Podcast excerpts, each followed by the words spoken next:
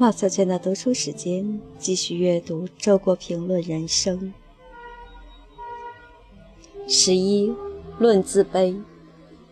一，有两种自卑，一种是面对上帝的自卑，这种人心怀对于无限的敬畏和谦卑之情，深知人类一切成就的局限，在任何情况下不会忘乎所以，不会狂妄。另一种是面对他人的自卑，这种人很在乎在才智、能力、事功或任何他所看重的方面同别人比较，崇拜强者，相应的也就藐视弱者，因此自卑很容易转变为自大。也许有人会说，前一种自卑者骨子里其实最骄傲，因为他只敬畏上帝。而这就意味着看不起一切凡人。然而事实是，既然他明白自己也是凡人，他就不会看不起别的凡人。只是由于他深知人类的局限，他对别人的成就只会欣赏，不会崇拜；对别人的弱点倒是很容易宽容。总之，他不把人当作神，所以对人不迷信，也不苛求，不卑也不亢。二，我信任自卑者远远超过信任自信者。据我所见，自卑者多是两个极端：其一的确是弱者，并且知道自己的弱，于是自卑。这种人至少有自知之明，因而值得我们尊重；其二是具有某种异常天赋的人，他隐约感觉到。却不敢相信自己有这样的天赋，于是自卑。这种人往往极其敏感，容易受挫乃至夭折；其幸运者则会成为成功的天才。相反，我所见到的过于自信者，多半是一些浅薄的家伙。他们虽不低能，但也绝非大才，大抵属于中等水平，但由于目标过低。便是他们姿势过高，露出了一副踌躇满志的嘴脸。我说他们目标过低，是在精神层次的意义上说的。凡狂妄自大者，其所追逐和所夸耀的成功，必是功利性的。在有着崇高的精神追求的人中间，我不曾发现过哪怕一个自鸣得意之辈。三。一般而言，性格内向者容易自卑，性格外向者容易自信。不过，事实上，这种区分只具有非常相对的性质。在同一个人身上，自卑和自信往往同时并存，交替出现，乃至激烈格斗。也许最有力量的东西，反而埋藏得最深。当我在爱怜苍生的面容背后发现一种大自信，在扭转乾坤的手势上读出一种大自卑，我的心不禁震惊了。四，自卑、谦虚、谦恭之间有着重要的区别，在谦虚的风度和谦恭的姿态背后，我们很难找到自卑。乌宁说：“谦虚是自信以本来面目坦然出场，谦恭则是自信戴着自卑的面具出场。”五，按照通常的看法，自卑是一种病态心理，自信则是一种健康心态；或者，自卑是一种消极的生活态度，自信则是一种积极的生活态度。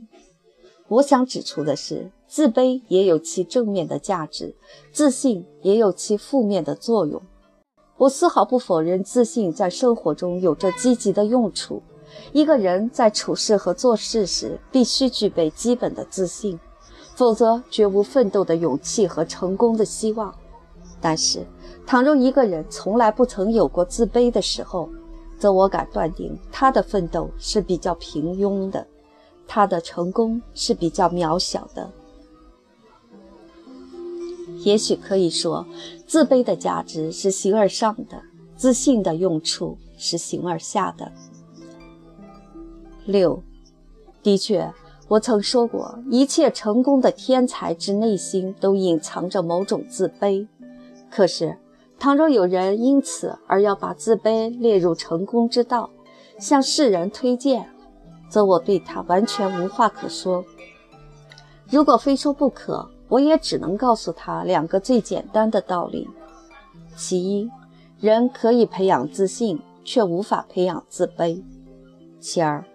就世俗的成功而言，自信肯定比自卑有用的多。那么，你去教导世人如何培养自信吧，这正是你一向所做的。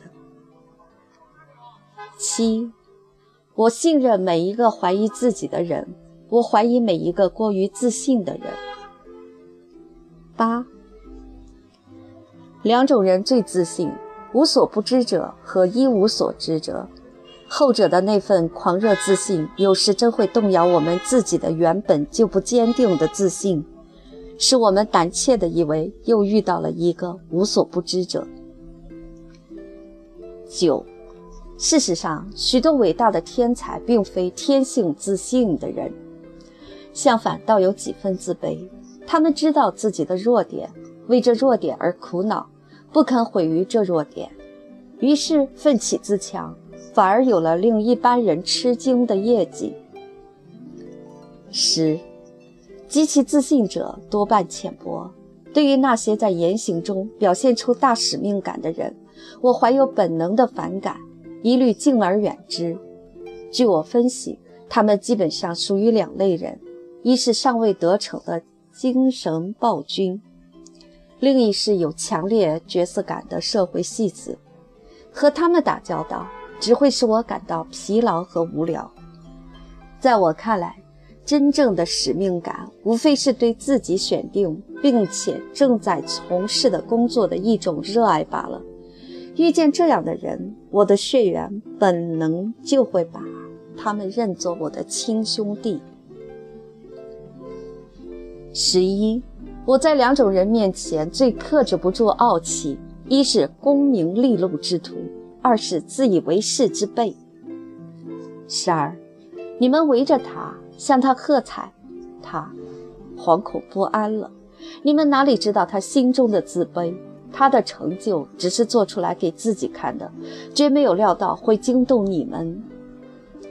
十三，人应该有一种基本的自信，就是做人的自信，作为人类平等一员的自信。在专制政治下，人们的这种自信必然遭到普遍的摧毁。当所有的人都被迫跪下的时候，那唯一站着的人就成了神。